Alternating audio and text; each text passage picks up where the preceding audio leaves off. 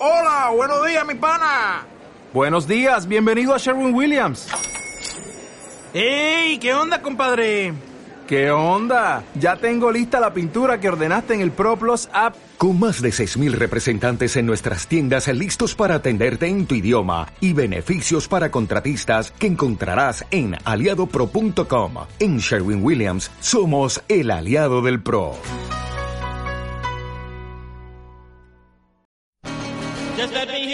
the drunken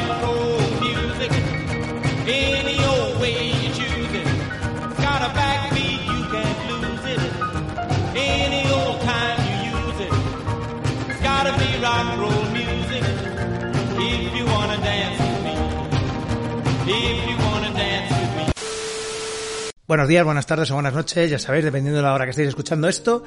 Y esto es Hollywood, de nuevo, el podcast aquí eh, que sale pues cuando sale. Eh, no, no busquéis periodicidad, no busquéis nada, porque ya lo dije, Hollywood es como esos especiales de tapa dura, de cartoné, que salen en los fanzines de vez en cuando. Pues lo mismo, pero en podcast, podcast especiales hoy.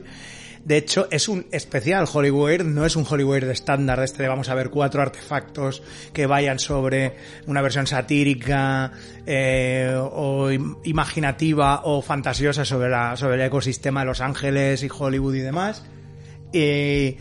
Pero básicamente es un especial porque vamos a tocar solo un tema. Y es tan especial, tan, tan, tan especial que no está Javi aquí. Está Domingo Dark Vinyl, ¿qué tal? ¿Qué es esto? ¿Un especial crossover Es- de las voces más sexy de la Sí, podcastfera? Claro, claro. Es Hollywood versión sexy. Aquí los- las dos grandes voces, Domingo de Carne Video Club, ya lo conocéis. Seguro que conocéis más Carne Video Club que Hollywood, porque en el momento en que sale un Hollywood ya han salido 15 carnes de Video Club. Bueno, últimamente no, ¿eh? porque Estáis- curramos poco. estáis como, estáis en, en servicios mínimos, ¿no? Últimamente, Sí, ¿no? sí, bueno, servicios mínimos, pero ya sacáis más podcast que, que esto, realmente. Y está aquí básicamente Domingo, pues para hacer la suplencia de Javi, porque él sí se ha visto lo que vamos a hablar hoy. Sí. Que es eh, probablemente uno de los, de los artefactos, yo creo, del tema Hollywood, o sea, de una versión eh, fantástica, extraña, satírica del Hollywood más, más notables de los últimos años. Yo creo una de las series de la década pasada. Yo creo que es una de las grandes. ¿eh? De la- que yo creo el tiempo la, la pondrá. Pero estoy hablando, obviamente, de Boya Horseman, Sí, la serie creada por Rafael Bob Wasper y con los personajes diseñados por. Eh, ¿Cómo se llamaba esta, esta Eh, mujer? Lisa Lisa Hannah Hanneman. Hannem- ¿Hanneman era? Han- Hannah Walt. Hannah Walt. A Lisa Hannah Walt que eh, me flipan, lo- el diseño de personajes sí, es cojonudo. De hecho, me hizo luego ver la, la serie de Hannah Walt, que es Tuca y Bertie después. No la he visto es, aún, tío. Que es una serie que la verdad me gusta bastante. Está muy simpática y es una pena que la Netflix se la cargara la primera temporada. Es que fíjate, estamos viendo ahora, estamos hablando, vamos a hablar de Boya Horseman, de sus seis temporadas. No vamos a hablar temporada 1, temporada 2, sino vamos a hablar más de lo que nos provoca la serie, de todo lo que hemos mm, recordamos de ella, de todo lo que creo, pues, de los temas importantes que toca y al mismo tiempo de, de las chanzas. Que, o sea, es que es, es- en eso me, me gusta mucho la serie porque al, mismo tiempo de, o sea, es una serie que básicamente va en general sobre la angustia existencial y el tedio de la vida adulta en general, ¿no? Pero al mismo tiempo también es capaz de crearte como unas mecánicas de comedia muy guays y dramáticas muy, y muy bien enlazadas, ¿no? Y yo creo que, mm, que esta serie llegó en el momento concreto, o sea, se vendió en este, se hizo el pitch y se vendió muy bien allá por 2014, que es cuando Bob Wasberg la presentó a la Netflix y tal. Y era en ese momento, yo creo en el que Netflix decía, vale, venga, esto está guay, vamos a darle pasta y no importa si en la primera temporada no, no, lo- funciona. no funciona. Entonces, ¿qué pasa? Que cuando llegó Tuca y Berti en 2020, estábamos ya en Netflix en modo crisis absoluta, que es como está ahora, que es que va sacando cosas y no sabes ni si las va a renovar nunca, absolutamente, ¿no? Ese silencio con Sandman. Pues, pues ese silencio sepulcral con Sandman, ¿no? No, pero Pues- no han dicho ya que va a haber segunda. no lo sé, no lo sé, ¿eh? no, no estoy enterado. Yo No creo estoy- que sí que he escuchado Sí, al que- final sí, ¿no? sí, Porque claro, que es que a, a día de hoy estamos grabando esto a finales de septiembre. Eh, claro, con, con Neil Gaiman habiendo sa- salido por Twitter en plan, por favor, por favor, por favor, ¿no? Te cae bien Neil Gaiman, es una lástima lo que ha pasado con American Gods, Mm. pero, pero, eh, yo qué sé, ¿no? Es, está, eh, ah, eh, se nota eso, las dos épocas estas, o sea, el Netflix que arriesga, que es el de Boyan Horseman, y luego el Netflix que se la suda, que es el de Tuca y Berti. Por eso, pues Tuca y Berti tiene esa temporada de Netflix, sudaron de ella, la compró Adult Swim y ahora podéis ver las otras temporadas en el HBO Max, hasta que HBO Max des- se- sea destruida, probablemente a finales de año.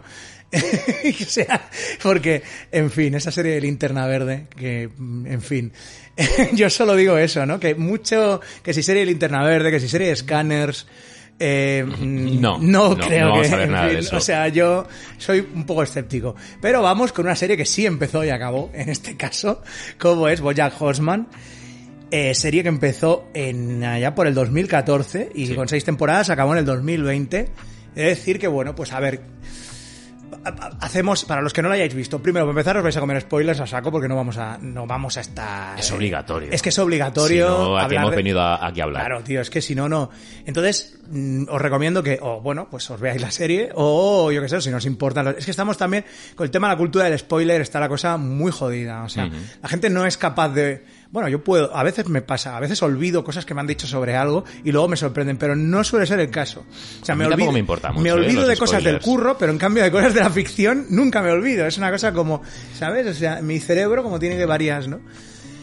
Eh, entonces, pues vamos a hablar en general de lo, pues eso, de lo que nos, de lo que nos de lo que nos provoca la serie. Yo la he visto, por ejemplo, en mi caso, la he visto dos veces, una serie que me gustó mucho. Tú la has visto 1500. Sí, yo la habré visto tranquilamente. Bueno, las primeras cinco temporadas, unas siete, ocho veces. o sea, bien, bien, tenemos aquí un experto. Para mí es una del- de las series de mi vida. Sí. Está genial, es una Sin ninguna duda. Además, muy una gran sorpresa, serie. una sorpresa porque yo el primer capítulo que lo vi, lo vi en casa de un antiguo componente de Carne Videoclub, de Isaac, Sí. y estamos ahí comiendo y lo puso y dije, ¿qué mierda es esta?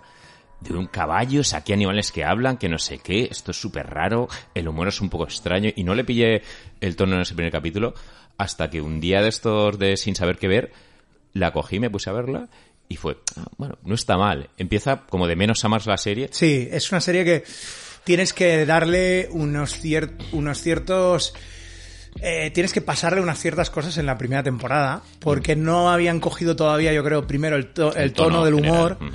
en general, y a partir, yo creo, de la segunda y ya más la tercera, es cuando, es cuando ya se desarrolla y está genial, o sea, y ya cuando conoces a todos los personajes. Sobre todo han desarrollado más a todos los otros personajes que no son el, el personaje principal. Sí. Vamos a, nada, un poco, pongamos el marco de situación en esto. Eh, Bojack Horseman está ambientada en Hollywood, ¿vale? Bueno, Hollywood, Hollywood. Hollywood, más, más adelante, luego Sí. explicaremos por qué. Eh, está ambientada en un Hollywood, de una especie de mundo alternativo en el que los seres humanos convivimos con animales que hablan, ¿vale? Sí. Tan simple y tan complejo como eso. O sea, porque hay. Porque yo creo que detrás de esta serie, o sea, ahí Bob Wasberg se nota que toda la gente que le ha rodeado, todos los, guion- los y las guionistas que ha habido detrás, se han hecho como un.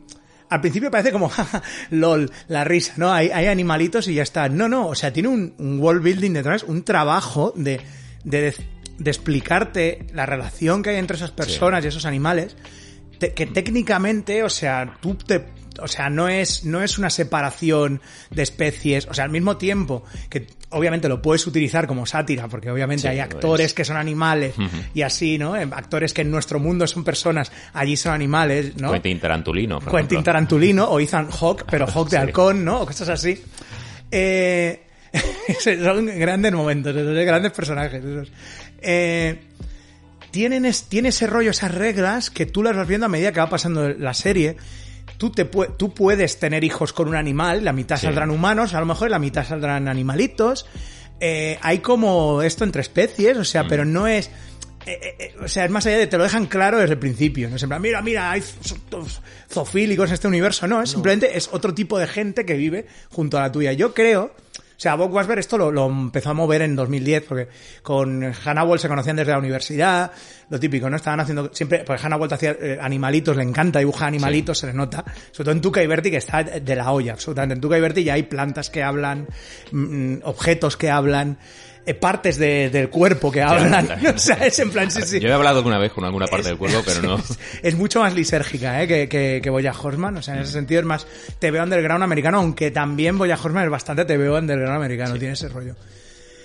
Eh, pues, como digo, es, es un... eh, o sea, eh, yo creo dentro de lo que es el, cómo lo movieron ellos al principio, el pitch y tal, de cómo lo movían ellos, en principio iba a ser una cosa como más de, eh, el caballo era como, o sea, eh, eh, la idea del caballo que habla, o sea, lo inventó Hannah que era, era Boyack, el caballo, el caballo que habla, eh, el caballo depresivo que habla, se llamaba, eran movidas que escribía ella, tal.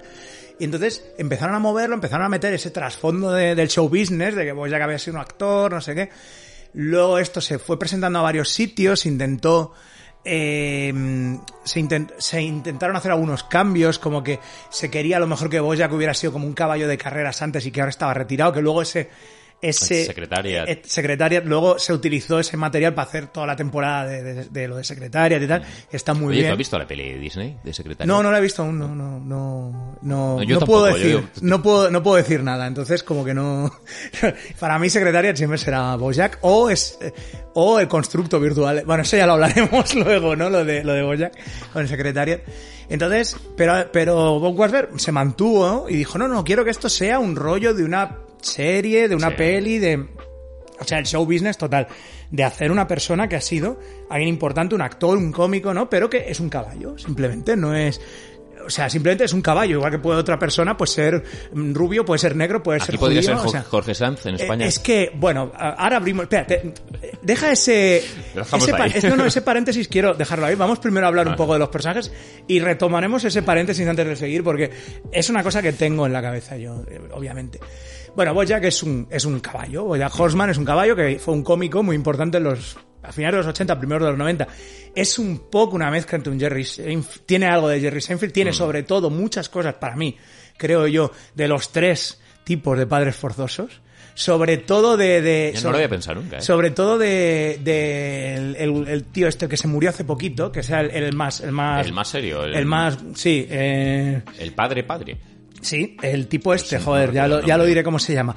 Este tío, el, el cómico este, eh, Bob Saget, Ajá. Bob Saget era como muy respetable cuando salía en, en, en el- en la serie. Sí. "Uy, no sé qué, pero Stephanie de J, no sé qué. Era un guarro bruto en los monólogos, era un asqueroso. O sea, Saget era lo puto peor a nivel de, o sea, quiero decir, a nivel de corrección política en el humor, ¿no? Y era como muy extraño ver eso cuando nosotros nos hemos hecho más mayores y hemos investigado sobre Saget en internet, claro, ves los monólogos y lo flipas Flipas. quizá no es tanto que Bojack fuera un guarro, un guarro antes en los monólogos y luego, sino es más, quizá a lo mejor, un resquicio, o sea, una especie como de traslación de la vida esta del cómico pasado de rosca, típico, con problemas, porque es, es- es un clásico el, el cómico que tiene sus movidas, porque ser cómico es algo complicado, ¿no? Tienes unas movidas en la cabeza, tal, y es como, pues, llevar al extremo unas cosas como de un Sam Kinison o de un, o de mm, el tipo este, o del del Saturday Night Live, aquel que se murió, el- bueno, muchos. Hay muchos, digo, el del Digo, Saturday Night Live que se ¿eh? murió. El de- bueno, ya eh, Chris Farley o cosas Vale, así, ¿sabes? O sea, un, sí. po- un poco ese rollo, ¿no? O sea, sin pasarse tanto. Bueno, es que el También era un personaje. Pues eso. Y es como esa ese rollo, ¿no? El cómico de finales de los 80, primeros 90, que tiene un cierto éxito y entonces un- se hace colega de un guionista, tal y cual. Entonces, él, sale la oportunidad de hacer una serie sobre él en... eh, pero claro, lo que hacen es hacerle un Bob Saget. O sea, lo ponen en una serie rollo Padres Sí. Forzosos, eh, que es Horsing Around, reto- retozando. retozando en el- la versión doblada, Horsing Around, y es como... Oye, ¿tú cómo te la has visto? ¿En Yo me la he visto primero subtitulada y luego ya me la vi doblada. Eh, tiene un muy buen doblaje, pero tiene unas morcillacas en algunos momentos que, Sí, sí, sí, que son me- un poco... Yo las primeras cuatro o cinco veces me la Mira, la primera temporada tiene una morcilla que a mí me, me, me tocó un poco las narices, que es cuando intentan hacer pasar su casa como la casa de... de, De Brad Pitt. Decían Brad Pitt, pero en realidad es la casa del tipo este de Ángel, de... eh, Ay, de... el de Bones. Joder, cómo estamos de nombres, eh, tío. O sea, estamos fatal. No nos, solo nos acordamos de, de Bojack, hostia, eh. verdad. Eh, no, ya te lo, ahora mismo te lo digo quién es. David Boreanaz. David Boreanaz. Y ahí dije, uff, pero bueno. Es la primera también cuando eh, nombran a Antonio Banderas. Sí, bueno, pero Y luego es, es... ¿Quién era? Ay, joder. Bueno, es igual. Vale, Eh, pero no era el Antonio, programa no así era Antonio también, ¿eh? Banderas, luego hacen coñas sobre el Real Madrid, cosas así. Que sí, que tiene, puede tener su gracia esas morcillas como el sitcom Eso es lo que noventera. dicen las localizaciones, en efecto. A mí me recordaba mucho... localizaciones, Pero lo de Boreanaz no me jodas, porque Boreanaz la gente sabe quién es David Boreanaz. Perfectamente. O sea, porque lo has visto en la tele siglos. Lo has visto delgado, lo has visto gordo, lo has visto más gordo, lo has visto menos gordo. Yo en este caso, en, en Bojack no lo veo necesario esa localización Ya, porque pero bueno. no es como en los 80 o los 90 que no sabemos lo que Claro. había en Estados Unidos. Ahora no, ahora ya, aquí ahora ya lo sabemos. lo O sea, no me sabemos, tío, entonces- o sea. Pero bueno, en fin, eh, decir que bueno, que toda la gente que hay detrás, obviamente, si la veis subtitulada, pues tendréis toda la gente que hay, veréis toda la gente que hay detrás, que hay un montón de cómicos y cómicas súper conocidos, actores muy conocidos poniendo la voz. John Stamos, eso. También es un poco John Stamos, Boya, con el, con el mullet ese que llevaba en los 90, ¿no? Es un poco ese rollo. Son un poco, es un poco el rollo, es una amalgama, Boyack, del rollo padres forzosos, ¿vale? Con un poco de Seinfeld, con un poco de cómico pasado de rosca. sí. Entonces, eh, bueno, fue muy importante en los 90, eh, Retozando se acabó, Horsing Around se acabó, y Boyack pues no ha sabido reconducir su carrera.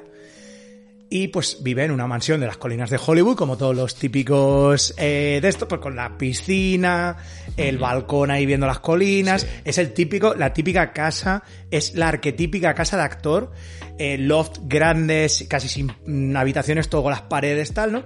Y pues vive ahí, eh, pues alcohol, drogas, drogas y alcohol, tranquilamente ahí, sin pasando de todo. La intro de decir que me flipa, es una de las mejores intros que de, de los últimos años en una, en una serie. Me flipa el rollo, el montaje musical Sí. de todo el y cómo va cambiando cada temporada y vas viendo porque simplemente es la cara de, de Bojack y todo lo que va pasando alrededor de su cara hasta que luego ya pues lo ves eso no la cayendo en la piscina luego el, eh, yo creo que el- es que consiguen para mí yo creo que es uno de los para mí Bojack Horseman está de verdad lo- o sea está al nivel de o sea a nivel de quiero decir de representación esta arquetípica del, del Hollywood para mí está al nivel de Mapa de las Estrellas o de eh, esta película que me flipa, que ya hemos hablado en Hollywood también, de lo que esconde Silver Lake, Sí. de David Lynch también con Mulholland Drive, está ahí, ¿eh? Para mí está ahí. O sea, es- lo pongo ahí a nivel de lo que es representación arquetípica de los conceptos míticos del Hollywood, de la casa del actor,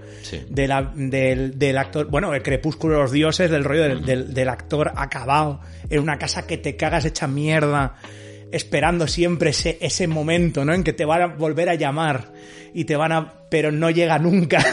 y si llega, la vas a cagar, La vas a cagar, que es un vez. poco lo que es el rollo de, de, de lo que es Bojack, ¿no? Y bueno, pues detrás de Bojack está Will Arnett, un actor que me hace muchísima gracia. A mí, me- bueno, si habéis visto sobre todo Eh, Arrested de- Arrested Development. Development. Es es, horripilante su personaje. Y luego también hay que, me encanta, porque yo me acordaba más que de Arrested Development, que es una serie que aún no podido, no he podido acabar de ver, la voy viendo cuando puedo. Hostia, es que las últimas temporadas, ya, son durillas. cuando son cambiaron durillas. de, no sé si Sí, cuando fueron a Netflix. Netflix Sí. la resucitó y tal, no acaba Y de... No sé qué pasó, no sé si cambiaron los guionistas o Se que... hicieron un secretariat y no, no acabo de... Eso no termina de cuajar. Eh, a mí me gusta mucho Will Arnett en, en Rockefeller Plaza, en 30 Rock, Mm, que sale sí. poquito, pero cuando sale su personaje es- me encanta, que es ese mm, ejecutivo gay ultra malvado que quiere destruir la NBC desde dentro, que lo pillan haciendo cruising en el Central Park, corriendo ahí. En fin, es una maravilla ese personaje. Bueno, entonces en casa de, de Bojack vive Todd, Todd, Todd Chávez, eh, que está interpretado por Aaron Paul, que es un Jesse poco... Pinkman. Es que, es que Aaron Paul es como, hostia, me sabe mal por el chaval, pero es que es un poco el rollo de typecasting muy loco, de encasillado de. Porque es un Aaron Paul. O sea, Mm, realmente totalmente. es un tirao que vive en tu casa, ¿no? Ajá. Pues todo es un tío que fue un día a una fiesta de las que hacía Bojack, de las de, mm, estáis todos invitados, pago, yo la coca, pago la de esto, y se quedó allí. Y claro, como Bojack le da mm, pavor quedarse solo, pues eh, todo está por ahí. Está por ahí rondando, le hace, le hace curros, le hace encargos, pero mm, por lo general tampoco, tampoco es una persona, es un gasto ahí de, es un tío que tiene ahí también drogándose, pasando de todo, y bueno, pues, eh, en fin, ¿no? Y luego tenemos a el otro, aquí en la el primer trío de, de personajes, eh, que es Princess Caroline, Sí. que es la, la agente de, de Bojack, que está interpretada por Amy Sedaris, también. Amy Sedaris, genial, o sea, una tía que me, me flipa. Yo le he visto, en fin, es una de estas mujeres que realmente eh, no la tengo ubicada en, en ninguna película, en ninguna serie. Es que la llevo, llevo viéndola mucho es que tiempo. es como en plan de que está ahí pero siempre de fondo. Elf, la de Elf de, de, de Will Ferrell. Es un poco Margot de, eh, Martindale. Sí, Que sí, es- Margot no- Martindale. no- bueno, no te Margot sé Ma- decir en qué- Lo en de qué Margot Martindale es maravilloso en esta serie, ¿eh? ahora lo, lo- lo comentaremos.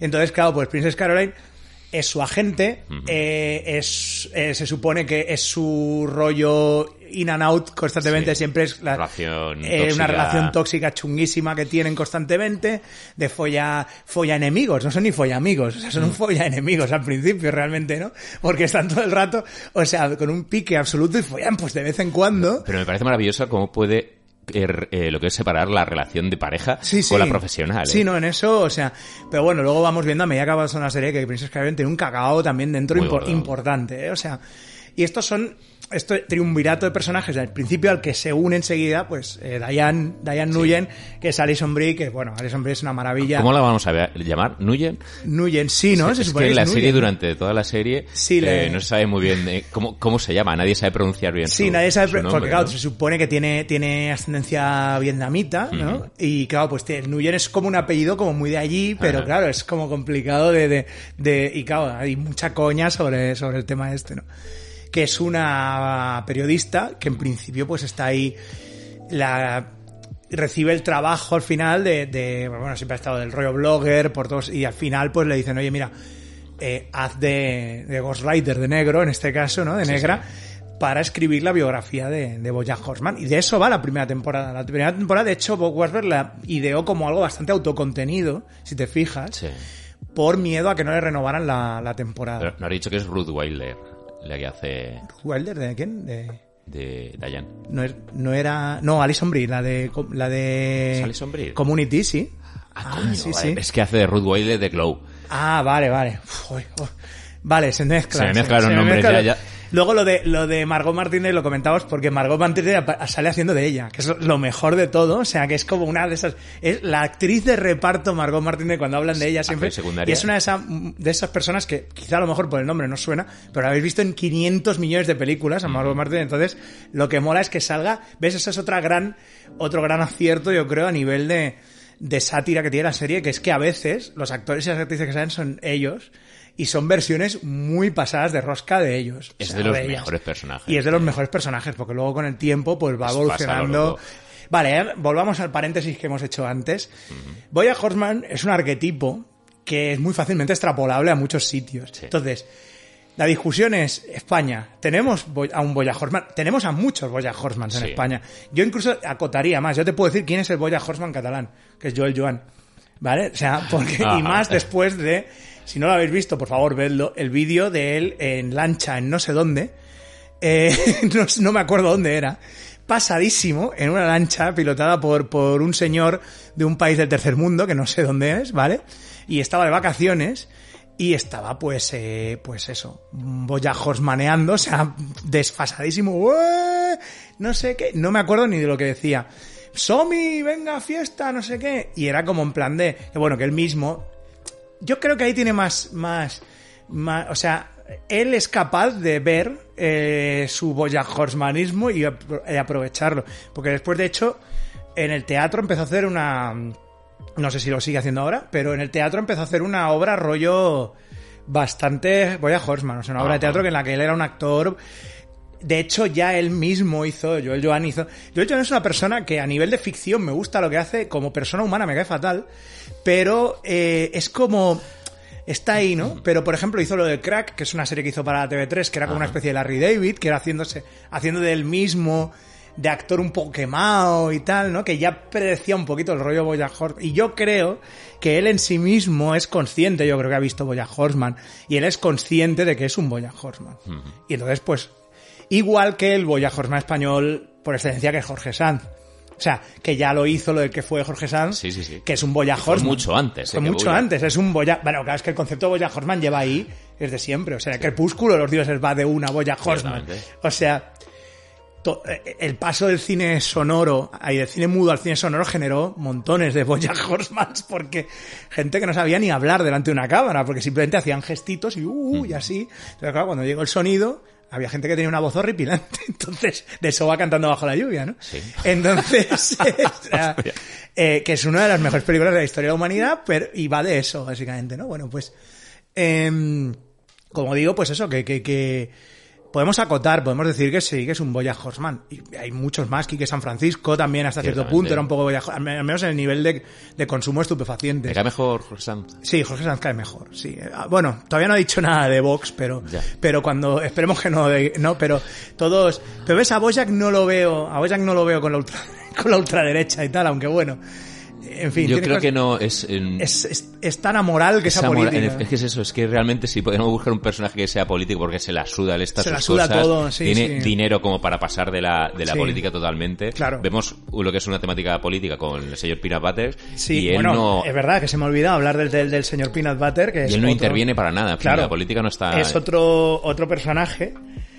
que aquí está interpretado por Paul F. Tompkins en, en la serie y me parece genial ese personaje también, el señor Peanut Butter, es como es como el anti-Bojack en, en cierto sí, es, el- sí. es un émesis es Sí. un tipo que también tuvo una serie en los 90 que es un golden Que es un, un golden retriever es un es un perrito golden retriever como muy bueno el rollo perro es como eso es lo que me gusta de la serie también que no renuncia eh, a meter unas ciertas características animales en los personajes antropomórficos.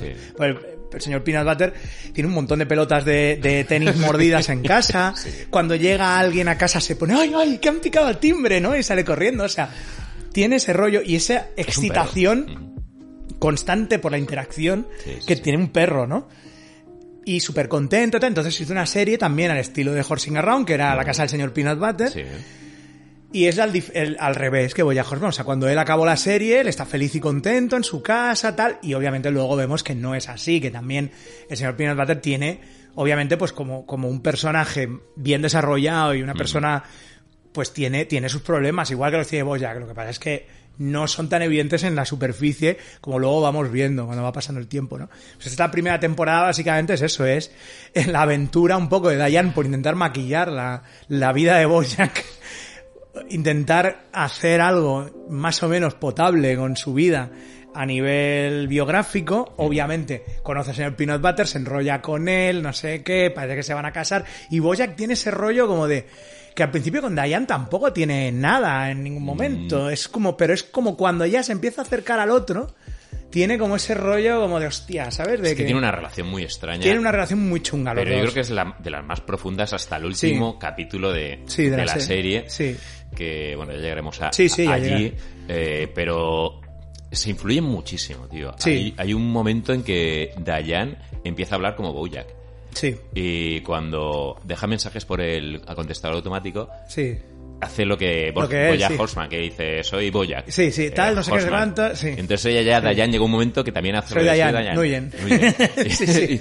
Hostia puta, tío. Es que se, se van retroalimentando el uno al Sí, otro. es una relación mm, de... Claro, al principio parece que va a ser como una relación romántica, pero en realidad luego es más como una relación de amistad depe- codependiente muy loca también, de, de altos y bajos constantes. Y, y lo vas viendo, ¿no? Vas viendo a medida que va avanzando la serie, pues como... Primero para empezar eso, ¿no? O sea, cómo... eh, vas viendo las relaciones personales de ellos y cómo se van desarrollando y hostia, la verdad es que tiene un trabajo. La serie opta ya en un momento en concreto por decir, bueno, Boya Horseman es más o menos el protagonista, Sí. pero en ningún momento dejan de lado ni, o sea, ya empiezan a desarrollar más primero a Princess Caroline y a- incluso Sí. a Todd hay bastante desarrollo de personaje. Diane y el señor Peter Butter son esos puntales los que empiezan a y entonces ahí yo creo que es cuando ya la serie empieza a hacerse hacerse y sobre todo ahí yo creo que mm, eso lo ha comentado muchas veces el, el creador Bob Wasberg lo ha comentado que dice que dice bueno se habla mucho también de la corrección política del hablar de ciertas cosas del utilizar esta serie para hablar de ciertas cosas sociales pero él lo dice siempre, dice, lo, lo leí en un momento que decía, bueno, yo creo que si tienes el poder de hacerlo, hazlo, pero hazlo de manera, o sea, no sé, hazlo de manera en plan, no, tampoco está, es que en ningún momento tampoco te está, hay muchos very special episodes en esta serie, aunque es una serie de comedia, hay muchos eh, es- episodios especiales que se hablan de cosas, de Como el del aborto. por Claro, el aborto, el acoso sexual, eh, bueno, un montón de movidas, la cultura de la cancelación, tal. Y yo creo que soluciona la papeleta bastante bien él. O sea, no está predicando constantemente, no te está dando una hostia, te está diciendo esto no lo tienes que hacer, te lo presenta y sí, obviamente, pues se le nota que está a favor de ciertas cosas y en contra Sí, de otras, pero puedes llegar a empatizar y, y creo en ningún momento se pasa de, de rosca a nivel Es una serie que yo creo que eh, mensaje político, creo. da igual la orientación política que tengas, que le vas a le, le pillas el punto porque no es ofensivo tampoco. Por ejemplo, mira, a mí me encanta Rockefeller Plaza, que hablaba antes de. Rockefeller Plaza, pero hubo un momento para el final que Tina Fey estaba en plan de yeah, liberal fuck yeah, la izquierda, bueno, izquierda norteamericana, ya sabemos cuál es, ya sabemos Sí. cómo es, ¿vale? Pero hubo un momento, siendo yo una persona de izquierdas y que puedo comulgar con un montón de cosas de las que diga Tina Fey, había un momento en las últimas temporadas que era en plan de Qué inflazón, ¿no? es en plan de tía, de verdad. O sea, me encanta tu comedia, me encanta tu serie, pero tía, ya. Deja de dar la brasa con el Deja tema. de dar ya la brasa con el tema. O sea, porque claro, eran ella contra Alec Baldwin, que es el de derechas, el Sí, de la sí, NBC de derechas y tal. Y es como... Pero en cambio aquí no, me, me gusta mucho cómo está relaciona- mm, solucionada ciertas cosas, la verdad, en la serie. Y de hecho, pues bueno, en la primera temporada hay algunos, hay algunos momentos bastante guays, o sea, de- del tema, bueno, todo el tema de lo de la...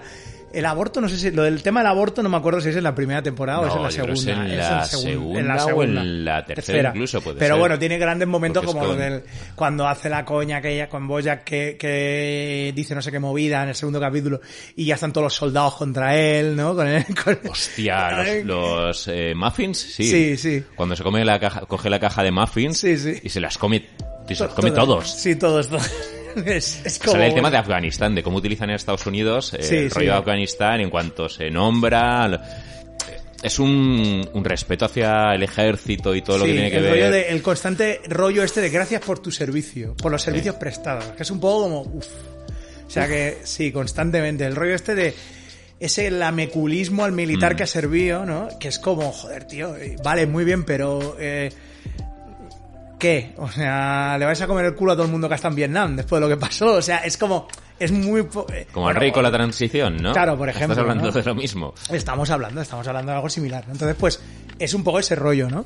Eh, luego empieza a tocar, bueno, el tema de lo del acoso sexual con el Hank Hippopotalos, Sí. que era el cómico este, que luego empiezan a, a salirle... Tío bueno, Hank, básicamente sí. el, el episodio de Bill Cosby, básicamente. Sí. O sea, descubren que Bill Cosby, pues es Bill Cosby.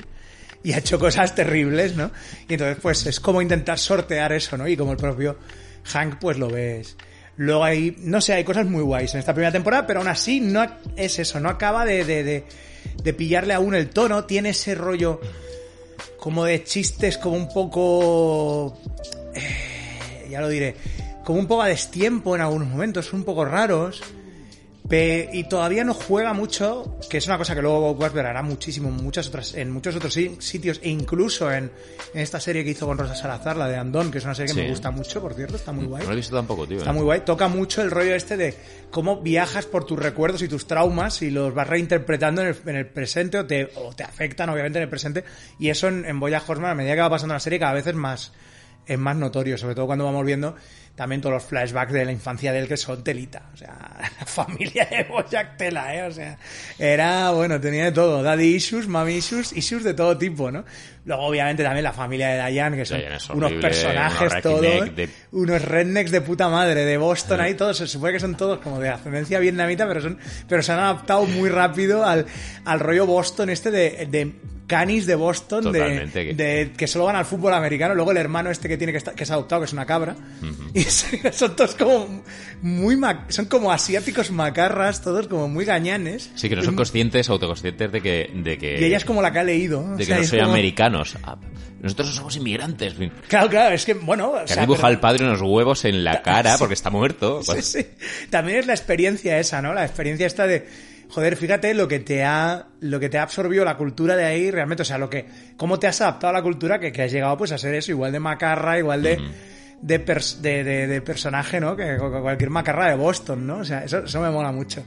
Y, bueno, pues, em, eh, la cosa empieza ya después de lo de la biografía de Boyack y de ver que, o- que Diane no se corta un pelo y la biografía habla de todo tipo de mm, cosas que ha hecho Boyack y en general pues de su de como le gusta la, el- el- la fiesta las drogas y todo en general pues claro él se queda como hostia pero claro, es lo de siempre de Hollywood, que es, bueno, Hollywood, en, ya Hollywood. en este momento. Ya ha desaparecido la D. Ya apare- desaparece la D de las colinas por una trama que, bueno, cuando veáis la serie ya. Y entonces, desde ese momento, cuando la D desaparece, todo el mundo le llama Hollywood a Hollywood, ¿no? O sea, es uno de los grandes momentos, yo creo, de la serie que, Sí, que, sí, sí. que definen un poco el tipo de humor que, que tiene, ¿no? Entonces, pues, eh, claro, Bojack mm, descubre, pues lo de que se suele decir siempre, que no hay buena ni mala publicidad, hay publicidad. Entonces, cuando todo el mundo está hablando de él, es el momento en que por fin le suena el teléfono y le llaman pues para, para hacer la película, esa peli sobre Secretariat, que es el, el gran caballo de carreras de, que del ya había tenido la oportunidad de hacerla Sí. anteriormente cuando hizo Horsing Around, pero al final no llegó a, a ningún sitio la... la- el tema, sí, El se tema. quedó en, en desarrollo y tal, y aquí pues está el rollo este de no eres un poco mayor ya para hacer de ese personaje, Mm. pero bueno, siempre está este este rollo, ¿no? El, el productor este que es la tortuga esta que lleva un montón de Sí, no años. me acuerdo el nombre Tampoco me acuerdo. tiene. Pero que me, me mola muchísimo ese personaje. Turtletap, pero- Turtletap, Har- Harry Turtletap. Y me encanta ese personaje porque es el típico eh, productor old school de, de Hollywood, pero en Mm. este caso es que es old school, old school, porque claro, una tortuga puede vivir ciento y pico de años. Entonces, claro, realmente él ha conocido a, a todo el mundo, ¿no? Es el clásico productor judío, que es una tortuga. Y que, y claro, tiene todo este rollo de que van a hacer la película y tal, entonces, obviamente, tenemos ese, ese rollo de, de Bojack de, de, bueno, pues eh, mm, de autosabotaje constante. O sea, el rollo de que yo voy a hacer esta peli, pero al mismo tiempo eh, eh, soy yo válido para hacer esta peli. O sea, no soy un mierdas que está ya pasado de, de todo y que. Entonces, juega mucho, ¿no? Esta parte de la historia con eso, con el con el miedo, el propio miedo de, de, de hecho hay el capítulo este en el que está constantemente intentando repetir una escena Sí. y, y es horrible, cada vez es peor, cada vez es peor y cómo se va acumulando todo, todo, ¿no? Y cómo él mismo tiene esa, esa capacidad de autosabotearse constantemente, ¿no? O sea, es una cosa muy guay esto, en el sentido de cómo lo, lo, lo, lo narran.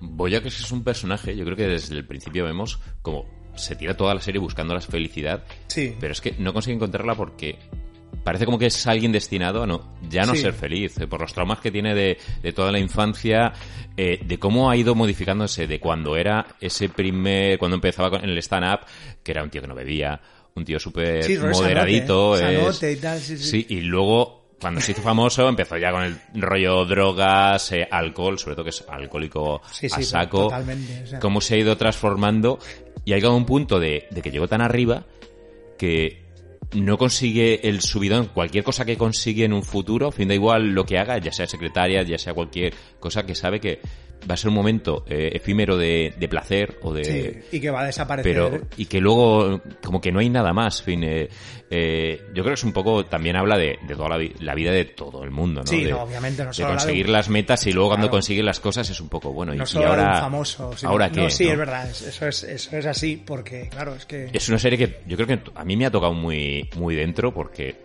a ver, no me, no es- yo no soy un Boyack precisamente, pero sí que me he visto reflejado en muchas cosas, sobre todo en las cagadas que, que uno se mete en la vida, de cómo te auto puedes sabotear, cómo Sí, puedes... sí, Y... Bueno, eso es más, o sea, mínimo, todos hemos tenido alguna cagada mínimo nivel Boyack.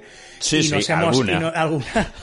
y nos Alguna. hemos, y nos hemos autosaboteado porque, bueno, o sea, también, sí, sí, ¿por qué no? O sea, y realmente, pues, eh, sí, puedes ver reflejado eso, o sea, puedes verlo extrapolado, aunque es- esté hablando de la experiencia de un actor y de tal, o sea, es bastante universal, yo creo, a nivel de cómo, de cómo habla la serie de, de eso. Y sí que, joder, es que el, el desarrollo, o sea, toda la complejidad que tiene el personaje y que va, o sea, de hecho le ves hacer cosas muy reprobables y que dices, hostia, tío, pero luego al mismo tiempo dices, bueno, no es que no lo estoy justificando lo que hace, pero puedo entender por qué lo ha hecho. Es, Es que hay muchas veces que se le juzga eh, eh, muy duramente a Bojack Mm. y yo defiendo muchas veces las cosas que hace Bojack no porque el hecho que, que esté haciendo esté bien, sino porque realmente, digamos, el contexto sí que le, le impulsa a hacer ello o, o, bueno, ha habido otros elementos alrededor suyo que, que han hecho que, que, bueno, pues estás en esa situación y yo personalmente a lo mejor hubiera hecho lo mismo. Aunque luego puedas pensar que está bien o está mal, pero realmente en el contexto en el que te Claro. presentas la situación. Sí, sí, sí. Y sin embargo, lo machacan mucho. Machacan a Boya que en muchas ocasiones, eh, que yo personalmente es, joder, es que Es que no es tan malo Boyack. No, pero bueno, al ser una figura pública, está siempre expuesto a...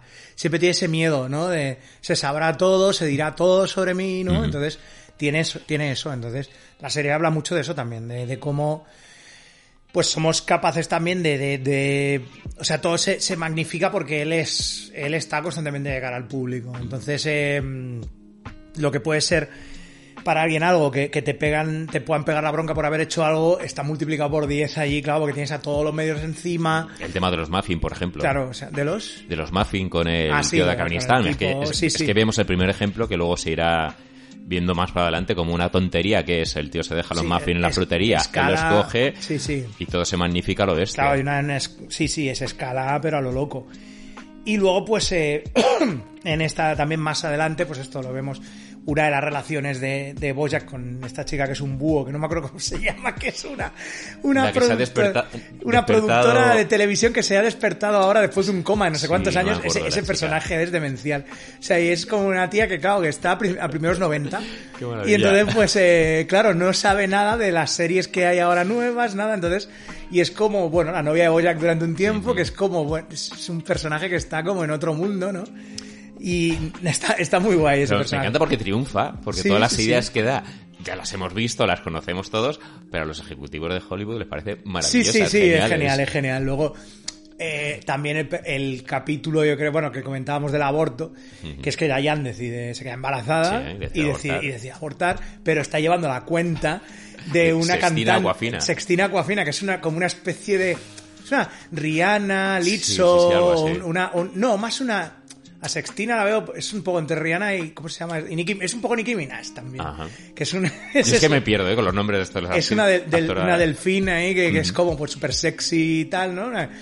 Y entonces, claro, lo hace desde, desde la cuenta de ella, entonces todos se creen que, que Sextina pues va, va a abortar, entonces pues todo él. Me encanta lo de, ¿debería Sextina abortar? Vamos, eh, eh, vamos a hablarlo en este debate con solo tíos, ¿no? Eso es maravilloso. Con montón con con cuatro señores aquí hablando, es, es buenísimo eso. Eh, con el presentador este ultraconservador que es una ballena y Sí. tal, es buenísimo eso. Que siempre está hablando Y- de Randy, ¿no? Creo que es el que... Sí, sí, sí, es- está genial, o sea. Y claro, tiene, tiene grandes momentos de eso, como ella luego hace el ca- la canción aquella del aborto y tal, bueno, Sí. es, es, es demencial ese capítulo. Luego, eh, claro, esta, esta temporada acaba con el, bueno, más o menos, es como con el rollo de, de que claro, de este rollo como de, de- es que de hecho ni casi ni necesitamos al actor al final, ¿no? Cuando vemos, porque claro, Bojack desaparece, hay un momento en que le da le da el parraque y ya no vas y se larga de la producción, desaparece y claro, pues qué van a hacer? O sea, sin él, entonces al final lo que hacen es pillar todas las to- tomas movidas y tal, lo que y lo, lo hacen en CGI y a tomar por culo, ¿no? Tienes ahí el, el resto de secretariat es como pues un Bojack digital que han utilizado, ¿no? Que incluso dice que las escenas que habían grabado con él las han quitado porque su doble CGI tiene más expresividad y es mucho más emotivo. Que Sí, eso es la hostia. Entonces, claro, consigue como una especie de éxito sin realmente haber hecho nada, ¿no? Cosa que, que, que añade otro otra cosa más, otro ladrillo más, digamos, a todo lo que es el, el rollo este, a, a- a su nivel de, de, de, pues de, de, eso, de agonía existencial en general, es decir, soy una mierda, tío, fíjate, no he hecho nada y ahora me están dando, me están hasta considerándome para los Oscars por esto. Y realmente, pues luego, a partir de ahí es cuando tenemos eso, lo de la carrera hacia los Oscars, la gente esta que le ponen para, para el tema Oscar y tal, que obviamente se acaba enrollando con ella y todo el rollo. Esta especie como de, de agente que te ponen para venderte constantemente en la carrera hacia el Oscar, que es una figura muy, muy de Hollywood, el rollo este de hay que mantenerte en este camino, no hay que decir ciertas cosas, hay que decir esto, ¿no? Todo este rollo de relaciones públicas absolutamente loco, que te llevan en plan visión de túnel hacia, hacia el Oscar, no la cagues, ¿no?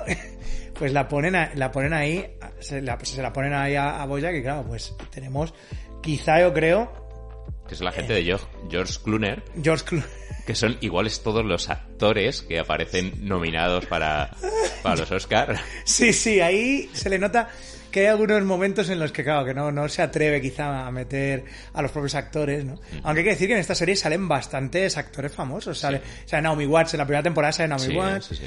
Mira, yo creo que probablemente el trabajo más guay de nivel de, de, de satirizarse a sí mismo hay dos personas. Para mí que son Jessica Biel, que, que sale haciendo de la exmujer de, del señor Peanut Butter, porque el señor Peanut Butter ha salido con actrices famosas, claro, y una es Jessica Biel, sale haciendo de ella misma, que eso está Eso es muy cuando bien. van a la hamburguesería, creo que es. Sí, creo que sí, que es ese. Y luego, sobre todo, Zach Braff. Yo creo que Zach Braff es el, es el más, el mejor representado y el mismo haciendo de él mismo en ese capítulo del terremoto Sí, que sí. se tiene que comer a Zach Braff al final. O sea, Zach Braff es- lo, muer- lo matan y, y se lo comen. O sea, porque es un, en un terremoto se quedan atrapados, una, una movida, ¿no? Ese capítulo. Y ahí se me, se me, se me hizo redención, ¿eh? Zach Braff, porque a mí Zach Braff me cae muy gordo. O sea, no pude acabar de ver Scraps por él. O sea, me cae muy mal Zach Braff. Pero ahí dije, ole, muy bien Braff. O sea, te lo has currado. Y te gusta su versión animada, ¿no? Me gusta su versión animada, me gusta. ¿sabes? En plan, pues eso, ¿no? Y, y hostia, tela, ¿eh? O sea, la verdad que es muy bien, ¿no?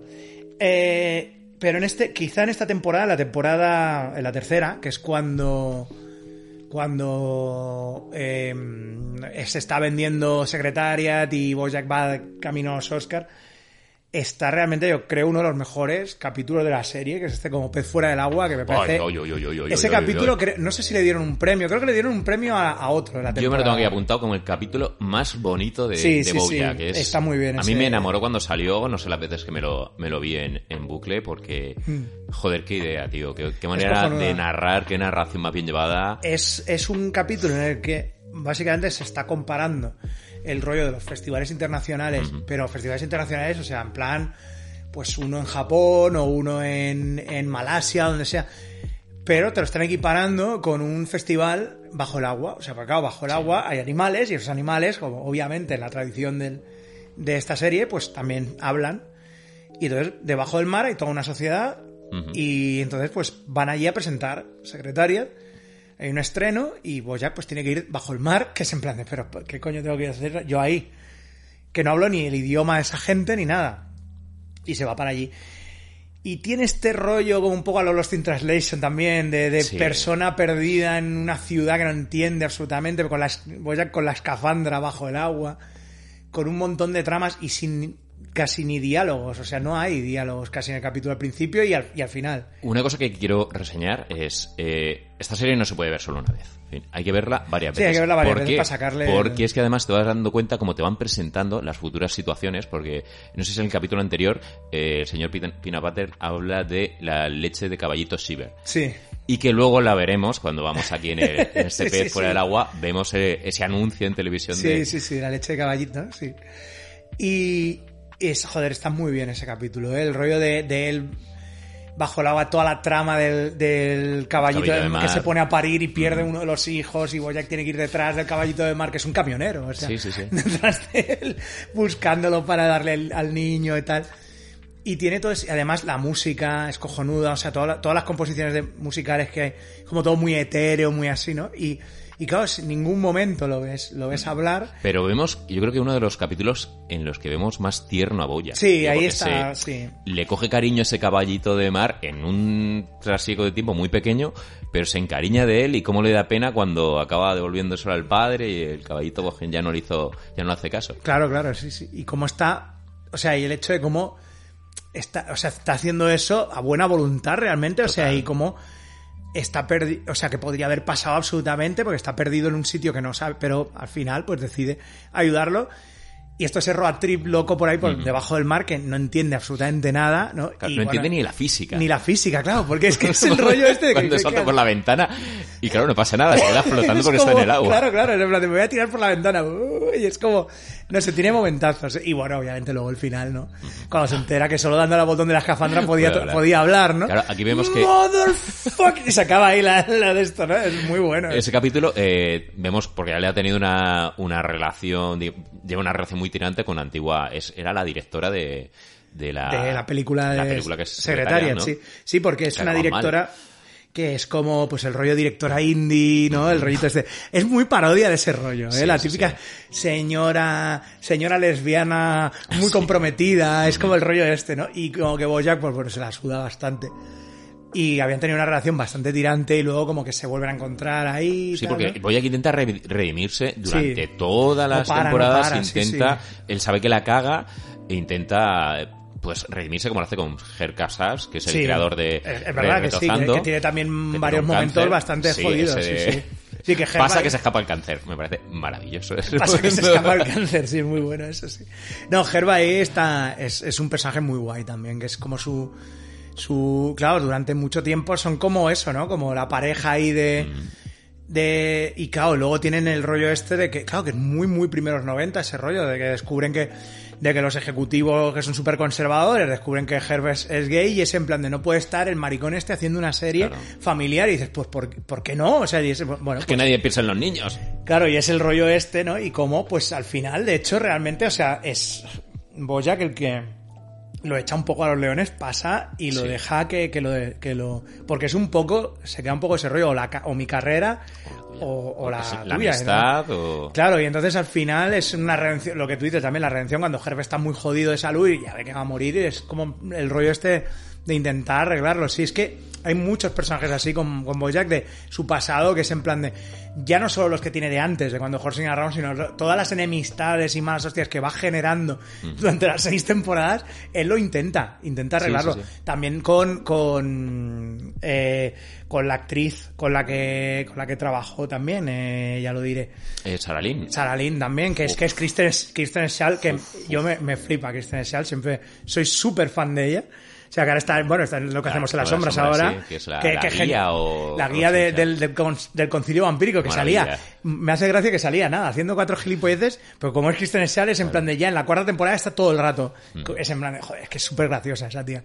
Y es como, sí, pero aquí hace un personaje muy chungo, ¿eh? O sea, Para mí el capítulo, Lynn es como uno de los más duros Sí, es la muerte de Sarah La muerte de Sarah Lynn es de lo más jodido de toda la, de toda la serie. Yo dije, es que tiene ese rollo un serio, poco a lo. Lindsay Lohan, ¿no? Que, que claro, que es un poco como de la, la niña prodigio, que luego se vuelve eh, cantante zorrupia de, de- Es un Hannah Montana. Es una especie entre Hannah Montana, una Lindsay Lohan, tiene todo este rollo.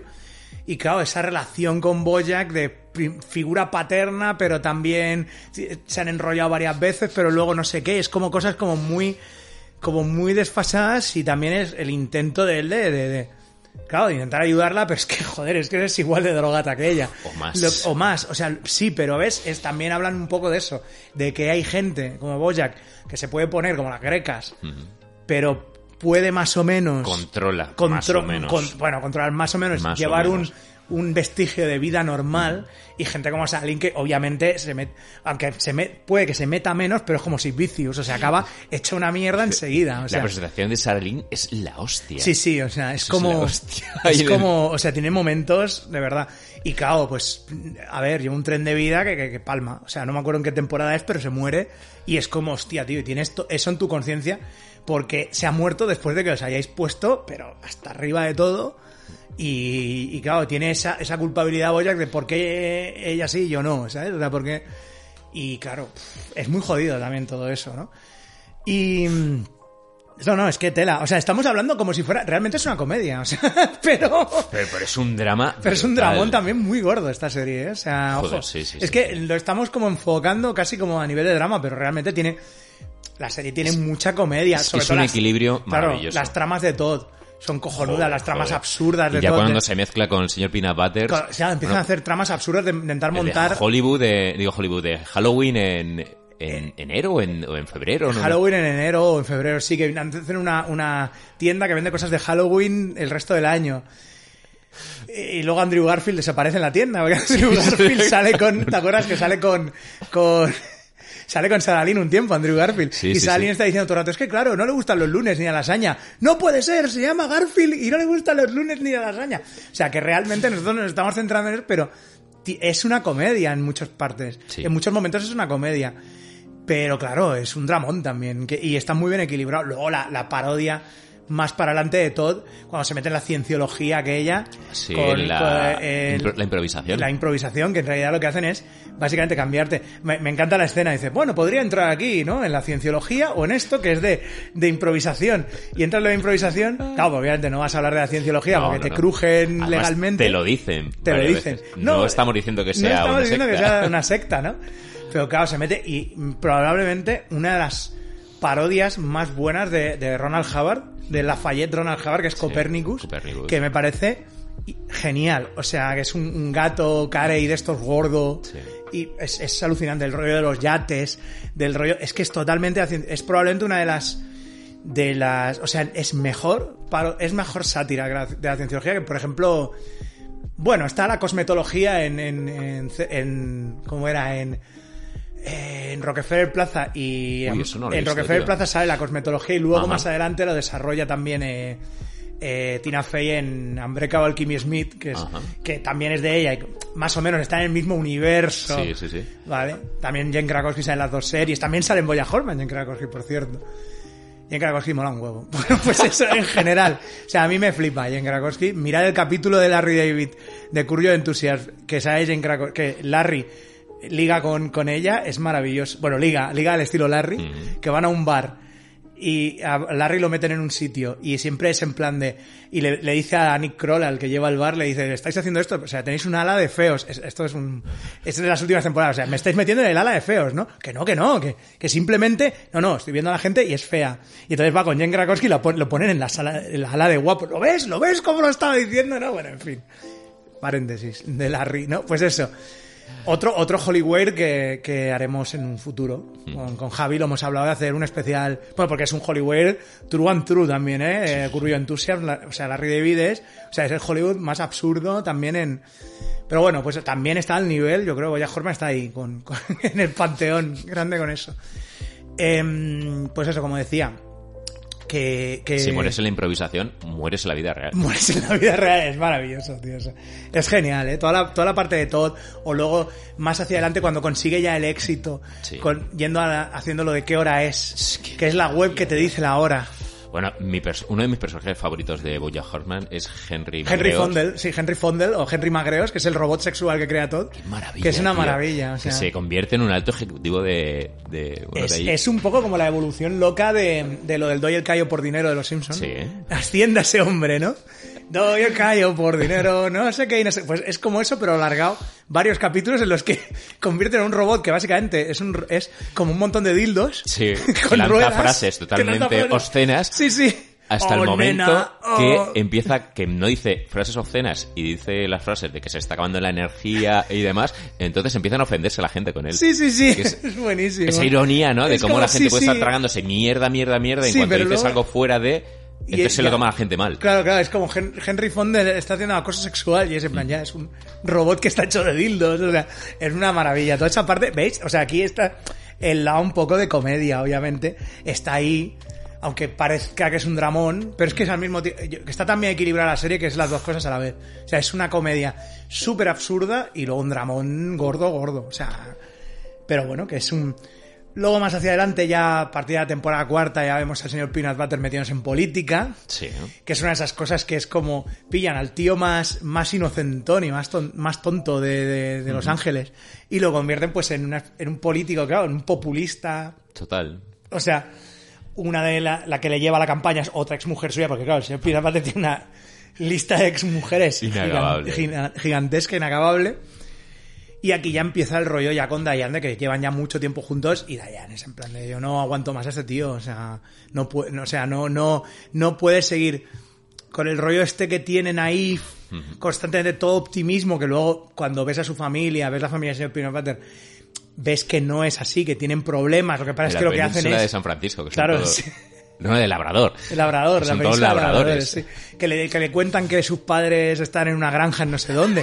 Es el típico rollo este de ¿dónde se ha ido el perrito? Que, ¿Sabes? En vez de decirle a tus hijos que el, perro, muerto. que el perro se ha muerto, lo dices que le han mandado en una granja. Eso es lo que le han hecho a él, ¿no? Constantemente. Y ese rollo naif de la, de la familia de meter las desgracias debajo de la alfombra y así, Sí. pues lo que está generando también es, primero, una gente súper naif, pero luego, que claro, cuando se tienen que enfrentar al trauma, es jodidísimo, porque en ningún momento de su vida lo han experimentado, ¿no? Que es lo que le pasa a él. O sea, es a- así sigue siendo pues el anti-Bojack, ¿no? Bojack Sí. experimenta el trauma constantemente y el otro lo tiene ahí eh, guardado y le petan a un- en este momento, en el tema Sí, sí, sí. este, ¿no? O sea, que tiene, tiene unos momentos muy guays toda esta temporada, con el tema también del oponente político de él Sí. eh, y de la absurdez de, de, de cómo están de cómo eh, lo están viendo, se está presentando a, a gobernador de Los Ángeles, Sí. creo que es, ¿no? Como, bueno, el rollo Y llegan a jugárselo en una carrera de esquí. Sí, sí. Que gana es- Todd. Es súper absurdo, tío. O sea, pero es como de peli de los 80 de esta de nos lo jugamos toda una carrera de, de, de esquí, ¿no? Y, y, joder, es que tiene, tiene momentazos, ¿eh? Este, este, esta temporada también. Oye, ¿cómo llevas tú el personaje de Diane? Porque es un personaje que a mí se me atraganta en muchos En momentos. algunos momentos ¿eh? sí, porque es una persona que es un poco como. O sea, Dayan tiene ese rollo como de, de, de escritora, de, de. Tiene ese rollo como de mirar también mucho por encima del hombro a la gente. Totalmente. Eh, tiene un rollo un poco pedantillo. Mi novia dice que es muy Lisa Simpson. Y yo en muchos casos la veo y en otros casos no. Es un poco una Lisa Simpson mal. Mal, O sea, sí, porque tiene el rollo. Bueno, este- a mí me cae peor Lisa. Bueno, sí, porque Lisa quizá en algún- O Lisa- mucho tiempo ya viéndola. Sí, ya es- sí, ya con ese rollo de cuando Elon Musk paga para salir en la serie y le lamen el culo a Elon Musk, ya es un poco... Elon Musk no sería... eh, en Bojack no le, no le comerían el culo de esa manera. De hecho, harían como en Ricky Morty, Elon Tusk, ¿no? Cuando sale. Que es como de un universo alternativo que tienen colmillos, ¿no? en fin, pues eso. Eh, sí, es que es, es, es un poco resabiada. Pero bueno, eso también le vuelve. O sea, también hay una exploración de personaje, es decir, hay consecuencias por, por, el- por esa manera que tienes tú de hacer las cosas también, por la ansiedad esa que tiene, por también su. O sea, todo lo, la, el tema de ansiedad y depresión que le genera también todo eso, esa manera de ser, esa manera de. de- de- primero el perfeccionismo este loco que tiene, luego cuando empieza a currar en. En el, la- bueno, en el blog este, que es un poco que su jefa es la ratoncita esta que básicamente Gwyneth Paltrow. Sí. El rollo este de tendencias absurdas, pseudo feministas, pero que luego en realidad son Todo tiene ser positivismo, loco Sí. clickbait. el clickbait absurdo y como ella, pues desde eso dice, no, no, yo puedo cambiar el sistema, puedo decir cosas desde aquí dentro, pero al mismo tiempo eres una esclava salariada de esa puta mierda. Ya lo de... Eso se nota sobre todo cuando se va y ya deja al señor Peanut Butter y, y conoce al chico este, al otro tipo este que es Sí. un búfalo, que no me acuerdo cómo se llama. Vale, pero eh, es como que ven una... Está en una relación con una persona eh, equilibrada y más normal que el señor Peanut Butter. Porque el Sí. señor Peanut Butter no deja de ser un actor de Hollywood, de Hollywood y por lo tanto está de la olla. Y cómo ven, pues, que, que, que al enfrentarse a una relación normal con una persona normal, es como, hostia, no, no, no puede del todo, ¿no? Y va con ese rollo de ir, volver, ir, volver, ¿no? Lo conocen en Boston al tipo sí, este. sí, sí. Y es como que intenta que funcione, pero, pero realmente, pues no. Y bueno, sí, yo, yo probablemente, a ver, Dayan tiene momentos en que cae mal. Yo pero yo creo que. desengancho con ella. Yo es que creo que, que- que lo buscan así deliberadamente la serie. O sea, no te están diciendo. Al igual que con Bojack hay momentos que dices, joder, tío, ¿cómo te pasas? Pero bueno. No, con Diane es diferente. No sé, es otro rollo. ¿Ves? Por ejemplo, Princess Caroline tiene un, tiene un, un arco de personaje quizás mucho más. eh, lo veo mucho más, más benevolente a la larga. Sí. El rollo este de querer tener un hijo. El trauma, sí, de el la rollo de no querer, claro, de la maternidad, no querer renunciar a nada, ni al curro, ni a la maternidad, y todo este rollo, que es una cosa que es como muy del rollo historia de los 70, de, ay, no, yo quiero ser una mujer trabajadora, pero, pero no puedo, pero puedo tener hijos y tal, y es en plan de, no, no, se puede hacer todo. Ahora bien, mm, luego pues tienes que sacrificar cosas, como la relación con Filbert, con el tipo este, con el ratón este que conoce, ¿no? Ratón judío, ¿no? El rollo Sí, este de sí. Filbert y tal. Y luego, como más hacia adelante, lo de Filbert se acaba convirtiendo En una serie. en una serie, pero simplemente por el nombre, o sea, el nombre que tiene ella para, ¿no? Y luego Bojack cómo se convierte en eso, en Filbert, la serie del, la serie típica de Network de esta de investigador, Sí, sí, sí. que es una cosa que es si te cae del cielo a nivel actor y tienes una serie de, de estas de network de streaming que tienes ahí asegurado un montón de, de temporadas de movidas, o sea, claro, vos ya que es en plan de, hostia, tienes Filbert de puta madre, ya puedes... Y luego, pues toda la movida de Filbert con la coprotagonista, el rollo que tienen Bojack y ella, el rollo de actriz emergente y él que va de caída. Un, po- un poco Totalmente, ha nacido sí, una sí. estrella, el rollo de nacer Sí, una estrella sí, sí, sí. que bueno, pues que está muy guay esa, toda- también toda esa temporada, la relación con de, de el rollo de quizá de, de- de la relación del también de lo de poner pasta, eso me hizo mucha gracia, lo de poner que ponga pasta eh, la, la empresa esta, la de, la de qué hora, qué hora es, qué, Sí, qué hora es, pone pasta para Mm. promocionar la, la serie y dice que no se vean relojes en ningún momento, ni cosas así. Claro, porque es una- Claro, que es una empresa que te dice la puta hora. Es como, o sea, pero luego triunfa, que es una de esas cosas que son hiper absurdas de trama de todo, ¿no? No sé, de todo. También los arcos argumentales de Todd, como a medida que van avanzando, también quizá eso, tanto Todd como las Princess Caroline, que luego son personajes que se hacen muy amigos y tienen como una dinámica muy guay, ¿no? Em, sobre todo cuando ya tiene Princess Caroline a su hijo y tal, que Sí. lo tiene por, por una lo adopta, una chica y tal, que es un, un es un puercoespín, el- el- la niña, ¿no? Es como que se va enganchando por todos lados. Tiene que cogerla con guantes, ¿no? Porque te pincha, ¿no? Es muy gracioso. Eso.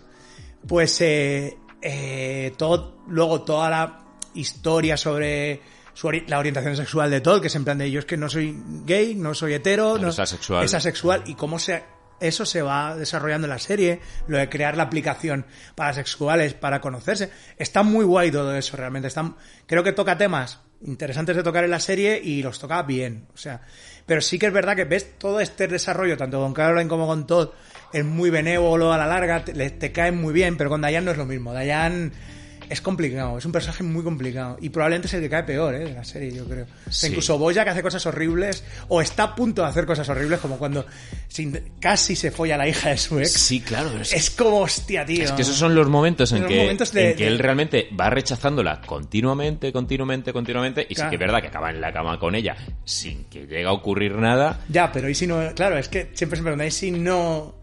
Eh, Claro, Es pero- que, pero claro, eh, y bueno, no, todo este rollo, bueno, toda una serie de movidas con la ex, también voy ya que hay un momento, después de lo de, de lo de Secretariat y lo del Oscar, cuando mm, no le dan el Oscar, ¿vale? No, claro. Spoiler, Porque no le es dan que la nominación se la inventan entre eh, lo que es el señor Peanut Butters y, y Todd. Claro, claro, o sea, es como, es una cosa como muy...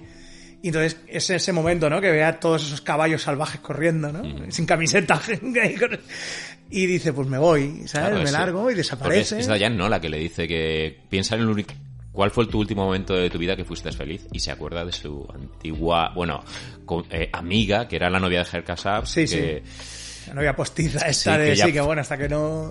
que ella Pero- le dijo que si hubiera tenido huevos, que si le hubiera pedido salir y demás. Claro, sí. y claro, pero esta chica ya está casada con otro señor, tal, no sé qué, pero y aparece en su vida. Es, es muy jodido todo eso, ¿eh? Realmente, o sea, toda esa parte.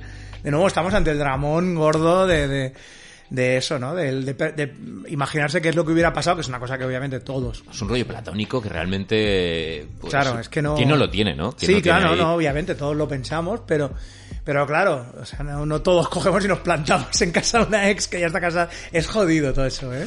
Y luego, pues nos hace avances su hija y decimos, ¿por qué no, no? Y es como, bueno, son movidas que luego Boyac, obviamente, pues todo eso se acaba, se va a acabar, va a acabar cayéndole encima porque por mucho Sí. que no. Claro, es que es lo que decimos, eso lo hace fulano de tal y es una cosa que se queda ahí porque es anónimo. Pero a Bojack le va a petar en la cara y de hecho le acaba petando en la Sí. cara mucho más tarde, ¿no? Y ya pues, y es que ya realmente en esta última época, quizá la última, la sexta temporada, eh, hemos pasado muy por encima de algunas cosas, pero es que si no, Sí. pues estaríamos aquí mil horas. Ahí está la caída de Bojack, lo que es en todos los tranquilizantes y demás, que Intent- acaba... el intento de, de, de, de rehabilitación Sí, de él. sí, a la cli- en la clínica que va, que... Pero bueno, la, la sexta temporada yo creo que vemos un Boyack muy diferente, ¿no? A Sí, todo lo que siempre se deja de teñir el pelo. Sí, es claro, como el- en fin, es ese momento. De cuando te- Acepta un poquito su condición, es un- más equilibrado, ¿no? Es un Bojack, eh, pues bueno, que yo creo que nos re- redimimos bastante, nos reconciliamos mucho con él porque, porque sí que es verdad que, que había ido en una escalada de, de autodestrucción bestial y en esta última temporada lo vemos mucho más equilibrado y, y yo creo que es como decir, bueno, llega un momento de la vida en que ya no quieres triunfo, no te hace falta ese triunfo, conseguir el éxito, sino que te das cuenta que la vida puede ser otra cosa, ¿no? Claro, y luego se pone ahí a, hacer- a darle clases de- a chavales en la universidad, ¿no? Pues bueno, todavía está todo ese rollo de la rehabilitación, de los problemas que hay en la rehabilitación, de, su- de su padrino en la rehabilitación, que Sí. es el, el otro caballo este que le acaba arruinando la vida otra vez. Es que es muy jodido eso, o sea, es muy jodido, o sea, le acabas arruinando tú la vida al, al, al tío que te está sponsorizando para que, ¿no? O sea, es como un rollo muy jodido, ¿no? Eh, y bueno, pero sí, sí que Bojack, y claro, luego Dayan, pues sí, también con Dayan ya más, ya tomándose su medicación, más tranquila también y tal, se ve, pues eso, como estos personajes se vuelven a reencontrar y ese fin, y este rollo ya de también otro de los capítulos a los que le dieron un premio, que es el de Churro Gratis, Sí. que es un es genial ese capítulo, creo que es la última temporada, ¿no? Me parece que sí que es la última. Sí. Que es básicamente eh, la creo que sí, que es la, de la ah no, es de la quinta. Bueno, de la quinta. De la quinta, sí. Que es eh, la muerte de la, de la madre de Boyack y es simplemente es el el, lo que habla él en su funeral. Es 20 minutos de eso. Ya está él hablando sobre la vida, sobre la muerte y luego descubre que está en otro funeral de otra persona, ¿vale?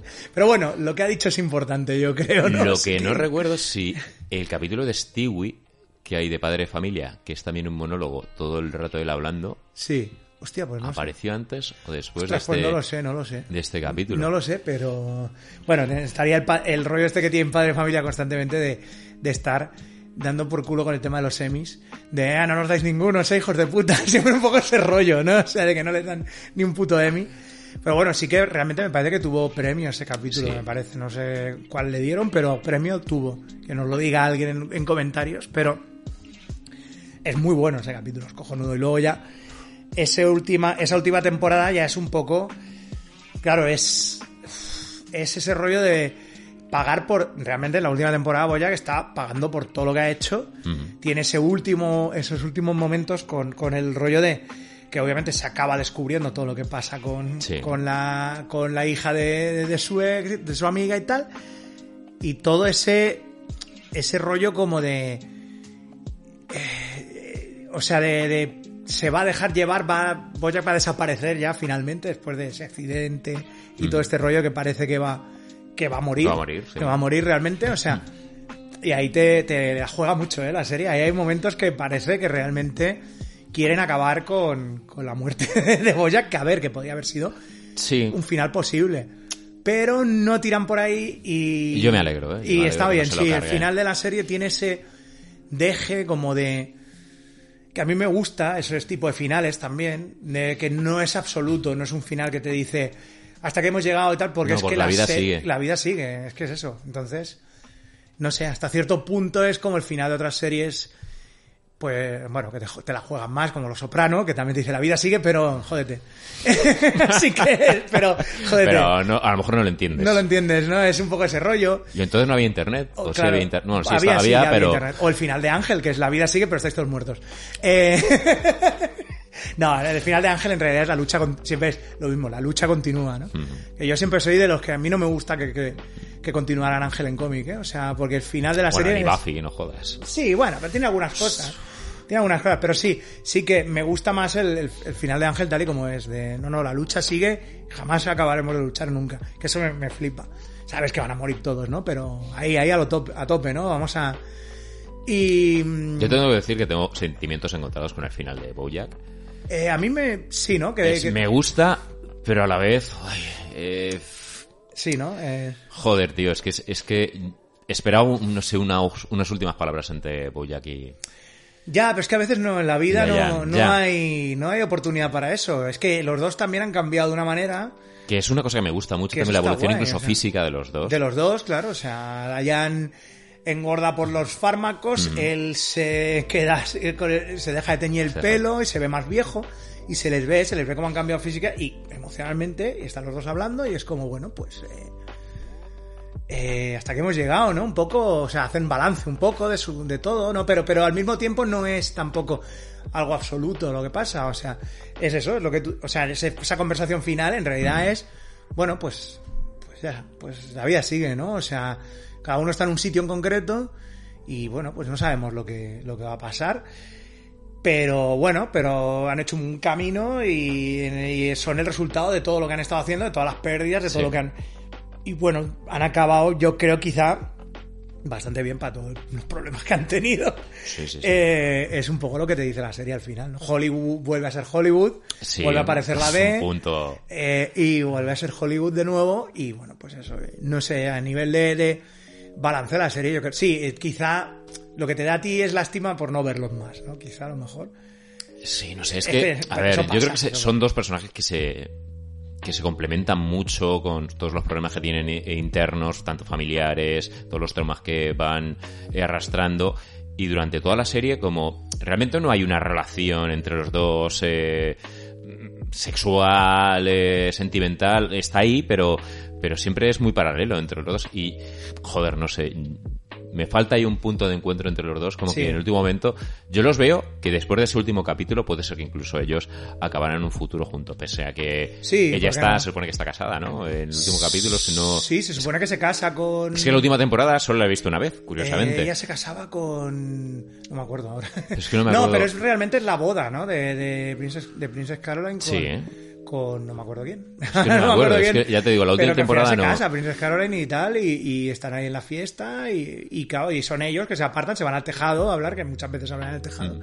Y pues nada, y la- sí, no, no descartas que, que en un futuro, pues sí, a lo mejor, oye, quién, quién sabe, ¿no? Y, pero bueno, es parte de eso lo que decimos, la vida sigue y la vida sigue para estos personajes y me parece, me parece guay ese final. Quizá es eso, es lo que tú dices, que, que, bueno, em, eh, eh, no es un absoluto, pero es que en ningún momento... Claro, la serie tampoco te va a decir, este es el final, no sé, yo creo que es un buen final, está muy bien. Podría ser, quizá un más absoluto hubiera sido que palmar a Boyack y fuera, ya está. O sea, eso sí que es un absoluto, se acaba Sí, en la serie. no, no, no, pero no, es, No. es más, fa- eso es el camino fácil. Sí, El complicado es seguir viviendo y a ver qué pasa. Ese es el.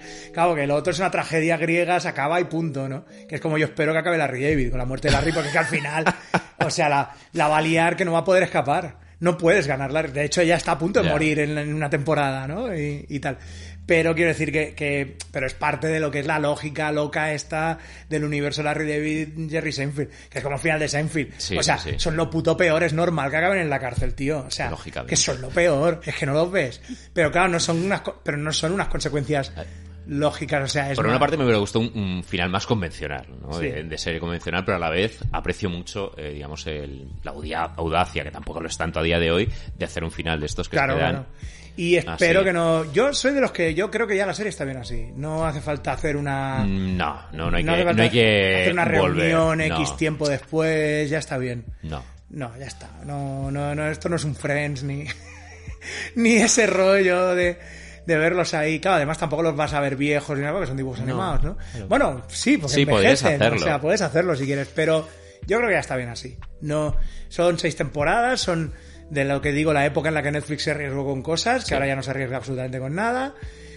Y, y estamos, y, y la verdad, pues que, es un, es un buen final. Está guay, no sé.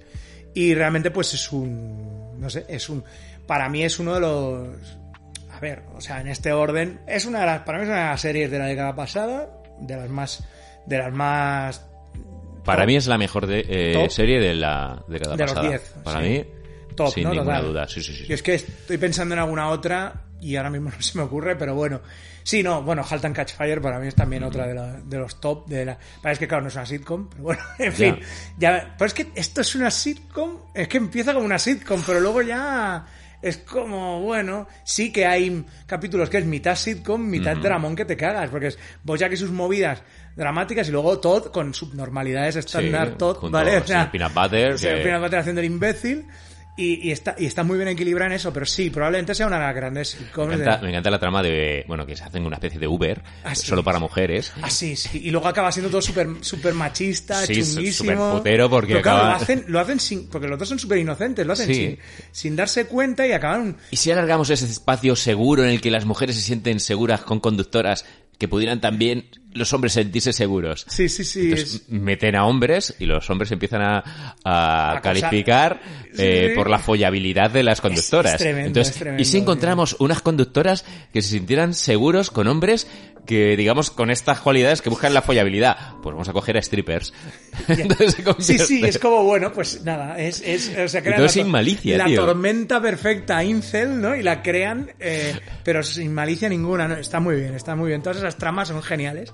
Y lo que mola es que puedes estar, si buscas eso, lo tienes las dos cosas. O sea, si estás, si vas a por cosas absurdas, la vas a encontrar si vas por el drama, también lo vas a encontrar. Y el segundo plano es súper importante en esta serie. Sí. Todo lo que va ocurriendo Sí, en lo sí, que es en el fondo. es maravilloso. Fin, eh, es una serie que puedes estar fijándote pues, en lo que está ocurriendo, lo que te están hablando, y puedes estar fijándote lo que ocurre pues en, el, en ese fondo donde ocurren todas las cosas y ves 50.000 cosas. Sí, sí, sí. Eh, es, es como cuando Las escenas de cogías... transición me flipan estas de, de cuando ves a alguien, ves a los a los paparazzis estos que van volando, Joder, que son pajaritos y van por ahí por los cables de electricidad, o una madre que es un pájaro con, un- con el niño en el carrito y le vomita la comida Sí, para sí, comer. sí. O sea, tiene esos esos momentos como de transición que, que están súper bien hechos. O sea, es una pasada. Que luego en que luego Hanawell, por ejemplo, en Tuca y Berti también hay momentos de transición como muy locos. Están mucho más pasados de rosca. Que ver. eh. Está muy bien, está muy bien. A mí me, me- es unas. Parece que ya obvia cualquier relación con la realidad. Ya tú que ver es como otro universo muy loco que es eh, Bird- Birdville, se llama o Birdburg o Pájaroburgo lo llaman en la traducción. Y Birdville es como es otro universo, o sea, es una ciudad, rollo Seattle, progre y tal, pero eso llena de pájaros y plantas y objetos y cosas, ¿no? Y es como, pues nada. Y dos chicas ahí que, que, bueno, una es como, ay, soy súper responsable, y la otra es, "Ah". es el rollo sitcom, ¿vale? también toca temas al estilo. Quizá en algunos momentos, eh, yo creo que, que Bob Wasser, por ejemplo, en eso, en el tema del Me Too, del acoso, Sí. tal, es más sutil. O sea, es más sutil y lo maneja mejor. Hannah Wall es más de, venga, pum, pum, te casco el tema social ahí de golpe, pero está bien escrita también, me gusta. No me gusta tanto, ya te digo, Bojack, pero está guay. Es una, a falta de Bojack, pues tienes eso. Es lo que, y es que realmente lo que hace Bojack es recoger, para mí, es recoger una tradición estadounidense súper arcaica, que la lleva casi al, al inicio de los tebeos, que es el, el rollo de los, los funny animals, de los animalitos graciosos que hablan. O sea, es, los primeros TVOs, realmente los primeros recopilaciones de TVOs sean recopilaciones de, de tiras cómicas de prensa de animalitos graciosos. Y es básicamente eso. O sea, es recoger el testigo de los animalitos graciosos que hablan y se comportan como personas. Sí. Pero claro, ponerlos ahí drogándose y como actores de Hollywood y pasados de rosca. Y es, yo creo, uno de los grandes. O sea, te coge todo lo que es la tradición estadounidense de eso y la, la lanza pues al, al rollo este. Yo creo que con eso. Pues no sé, yo creo que hemos estado un buen rato hablando de ella, no hemos estado en plan, no hemos pormenorizado, sino hemos hablado más de lo que nos provoca, nos hace sentir esta serie. Y yo creo que con esto ya podemos ir cerrando este especial de Hollywood que... Me jode, eh, me jode, porque yo podría estar hablando. Sí, claro, podemos estar, pero, pero hay cosas que hacer, hay otras Sí, cosas hay que grabar hoy hacer, sí, sí. también. y claro, eh, estamos haciendo un- una grabación en, en, en- de estas de aprovechar el día, de grabar 400 podcasts. Así que bueno, no, hombre, pero yo creo que con lo que ya hemos hecho, ya creo que está suficiente y le voy a, pedir- le voy a decir a, a Domingo que muchas gracias por la suplencia. Has estado aquí Un placer. supliendo a, a Javi, recuerdos a Javi, Javi ya... Ya, bueno, de hecho tenemos ya programado otro Hollywood para más para adelante. Lo que pasa es que, pues que tenemos vidas y cuesta. Y cuesta mucho quedar y cuesta mucho ver las cosas. Pero está ahí, está ahí. Ya tenemos un Hollywood ya más o menos hablado. Ya hemos visto algunas cosas de las que teníamos que ver. Un Hollywood básico. O sea, cuatro cosas y ya. Y, pero, en fin, en la vida es la vida. Ya veremos, supongo que para antes de fin de año estará. Y de momento, pues tenéis este, este especial que hemos hecho. Y que bueno, que yo creo que de vez en cuando está guay pillar este espacio para hacer un especial sobre algo que es. Es que para el tema series probablemente es más fácil hacer un especial así que no meterlas en un tour mix de cuatro cosas que al final lo que hablamos más es de películas, libros, cómics, etcétera. Quizá es lo que, lo que he comentado, o sea, más para adelante. Quizá se acaba Curbio de Enthusiasm eh, en la temporada 11, que a lo mejor no, porque parecía que iba a acabar en la 10 Ya. pero parece que no va a acabar nunca, o sea, lo único que, que a mí yo encantado, o sea, pero claro, es que la Rita también se hace mayor, quizá en algún momento ya, pues... Se querrá jubilar el hombre. Bueno, es que de hecho de eso va la serie, es, es- estoy medio jubilado, pero... En fin, estoy aquí haciendo el, el soplapollas por Hollywood en 20 años, o sea, y, y ahí estamos, ¿no? Sin parar. Y, y bueno, pues nada, simplemente darte las gracias por estar aquí. Y nada, pues nos veremos en el próximo Hollywood, sea cuando sea, o si no, pues en el spa- los espacios de siempre, en ivos.com. Bueno, el domingo obviamente lo podéis ver, escuchar en Carne Video Club, como siempre. Y a mí, pues nada, en los espacios estos de ivos.com que tengo, eh, bueno, ya sabéis que también estoy en Spotify ahora ya desde hace un tiempo. Y básicamente todo lo que es todo el rock and roll está ahí, en en Evox y en Spotify, todo agrupado ya al final, porque es que tenía 700 podcasts en un montón de sitios. Y hice un crisis en tierras infinitas, podcast vivirán, podcast morirán. De hecho, hay algunos que desaparecieron, no sé dónde andan. Son un poco como el psicopirata de mis podcasts y no sé por dónde andan. Pero claro, más de 11 años haciendo podcast, algo se tiene que perder. Los generamos todos en una sola, en un solo lugar y podéis ir a iVoox también allí y por una pequeña aportación al mes, pues tenéis acceso al archivo y a cosas especiales que voy haciendo de tanto en cuanto para gente que paga, porque ya que pagáis, pues al menos escucharme en, movidas. Bueno, Domingo, muchas gracias. Un placer haber estado aquí. Y nos volvemos a ver en el próximo Hollywood o lo que sea. Hasta la próxima.